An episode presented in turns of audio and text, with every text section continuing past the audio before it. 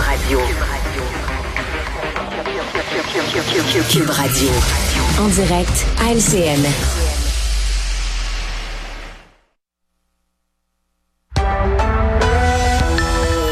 8h45, c'est notre premier rendez-vous de la semaine avec Richard Martineau.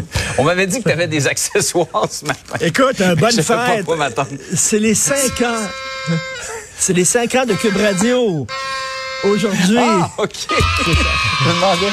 Regarde Bonne ça. fête, Cube Radio. On a un beau gâteau, là. Wow. Regarde Il a ça. l'air bon en plus. Écoute, on est super content parce que c'était quand même un défi de fou hein, de lancer une radio Ouais. sur Internet. Euh, et comprends. il fallait faire changer les habitudes des gens. Puis on a atteint notre vitesse de croisière. Ça va bien. Euh, on a beaucoup de contacts avec nos auditeurs qui nous écrivent et tout ça. là, ça fonctionne bien. Donc, euh, merci aux gens qui nous écrivent. Merci aux gens qui ont fait confiance à Cube Radio. Puis euh, à toute l'équipe ici aussi. Bravo. Écoute, cinq ans. Moi qui essaie de perdre du poids, mais il est beau le gâteau en tabarnouche. Donne-moi ça, là. Il est Bravo à tout le monde bien. qui t'en- Il est vraiment bien. Bravo à tout le monde de Cube Radio qui, euh, de ton équipe qui t'endure à tous les matins aussi. Et merci hein, d'ailleurs euh, LCN pour euh, la fenêtre que vous nous donnez à Cube Radio. Merci. Écoute, encore en fin de semaine, des gens m'en parlaient. C'est un moment que les gens aiment beaucoup, Yes. euh, ma rencontre avec Merci. toi. Hey Richard, euh, c'est moi je la comprends pas là. Il y a un militaire qui a essayé d'étrangler sa conjointe. Ça s'est passé. euh, la cause a été entendue au palais de justice d'Alma. Il a une absolution conditionnelle. Écoute, euh, il a tenté de, de l'étrangler. Encore une séparation qui s'est mal passée, donc il l'a étranglé. Euh, la femme, la dame en question, elle dit qu'elle est totalement stressée, elle souffre d'un stress post-traumatique. Elle a tombé sans connaissance. Elle dit là, qu'elle qu'elle a perdu vraiment conscience.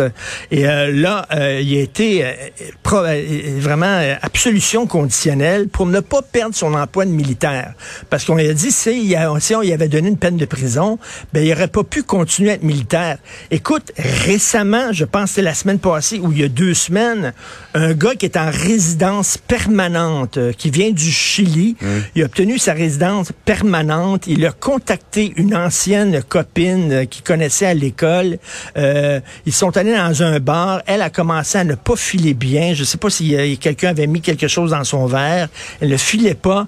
Il l'a ramené chez elle, puis il l'a agressé chez elle. Et lui aussi, euh, absolution. Pourquoi? Pour éviter la déportation au Chili. On a dit, si on lui Hey. donne une peine de prison, ben il va retourner au Chili, pauvre gars. Alors on lui donnera pas une peine de prison. Et souviens-toi de cet ingénieur Simon Hull, ingénieur de Trois-Rivières, qui avait agressé sexuellement une femme aussi.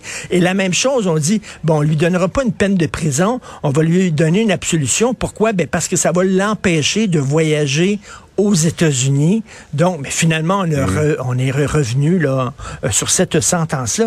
Mais là, ça fait trois histoires où ce sont des agressions sexuelles et on dit on ne donnera pas de, prison- de peine de prison parce que le pauvre gars, ça va l'empêcher de travailler, ça va Ouais. l'empêcher d'être militaire, etc. On épargne l'agresseur. On épargne l'agresseur. Il me semble qu'on était à l'ère post-MeToo. Il me semble qu'on prenait ça Mm. au sérieux, les agressions sexuelles, qu'on considérait ça que c'était un crime grave. Le système Et de la justice violence conjugale. parle des deux côtés de la bouche, tout à fait. Violence Mm. conjugale, crime sexuel. D'un côté, on nous dit que c'est grave, plus jamais ça, etc. De l'autre côté, on donne des peines bonbons, justement, euh, parce qu'on veut être gentil avec l'agresseur. On ne comprend pas ce genre de peine-là. Mais là, euh, tu sais, Ouais, ce gars-là, quand même, il a tenté de l'étrangler. là. C'est pas rien, là. C'est quand même grave. C'est- pas qu'un, c'est pas qu'un petit geste, Ben, effectivement. tout à fait. Par ailleurs, sortez vos crampons. L'hiver s'en vient à Montréal et marcher sur les trottoirs est un exercice, c'est un sport en soi, c'est un sport extrême.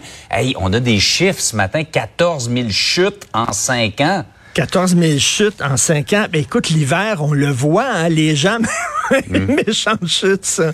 Euh, l'hiver, on le voit, les gens... Les C'est gens ça, marchent quand on les voit tomber, euh, ça, ça fait rire, mais Ben quand oui. ça nous arrive, c'est pas mal moins drôle. Et surtout quand on doit passer par l'hôpital, on a une fracture. Ben, tout à fait. Là. Puis tu sais, tu vois, l'hiver, les gens ne marchent plus sur le trottoir, marchent dans la rue. Puis là, tu dis, ben voyons Ouais. donc, pourquoi vous marchez dans la rue? Ben, c'est parce que le trottoir est pas déneigé, le trottoir est pas déglacé, absolument. Par contre, les pistes cyclables, oh, tabarne, mon gars, les pistes cyclables, là, ils tombent deux, trois flocons. Je te dis qu'on passe la pelle en plus sacrant que c'est beau, les pistes cyclables. Mais là, on, on le voit, les trottoirs, on fait, on fait ça si jamais il reste de l'argent dans les budgets, etc. On va déglacer les trottoirs. Écoute, énormément. Cela dit, quand tu vois euh, certains conducteurs de déneigeuses, tu sais, la petite chenillette qui se promène ces trottoirs, il y en a qu'on dirait qu'ils sont sur une mission de Dieu. Là. Hein, Dieu leur a dit, tu vas nettoyer le trottoir, puis tu vas passer quoi qu'il arrive, même s'il y a des gens sur le trottoir, tu fonces, OK?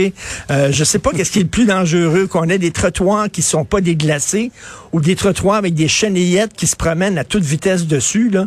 J'ai aucune idée c'est quoi, mais ça s'en vient, là. Puis là, attendez une minute, là. Ouais.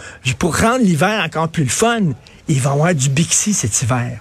Hein, les gens vont pouvoir louer des vélos. Le vélo d'hiver, quel bonheur. Tu te promènes en auto, déjà les rues sont plus étroites parce qu'il y, a y de la neige chaque côté. Et là, toi, tu glisses, c'est glissant, tu fais attention. Et là, il y a quelqu'un qui lui dit, ta ta ta, il fait moins 20, je suis en vélo, ta ta ta ta. Et là, ça va être un plaisir fou cet hiver avec le vélo d'hiver maintenant, qui est de plus en plus populaire. Mais bref, 14 000 chutes, c'est pas rien. On peut se casser une hanche à un certain âge quand même. Oui, absolument, avec toutes les conséquences que ça a. Hey, Richard, Je mange te, pas garde, de gâteau. je, te garde un, demain. je te garde un morceau, je te l'envoie par FedEx. Excellent. À demain. Salut, demain.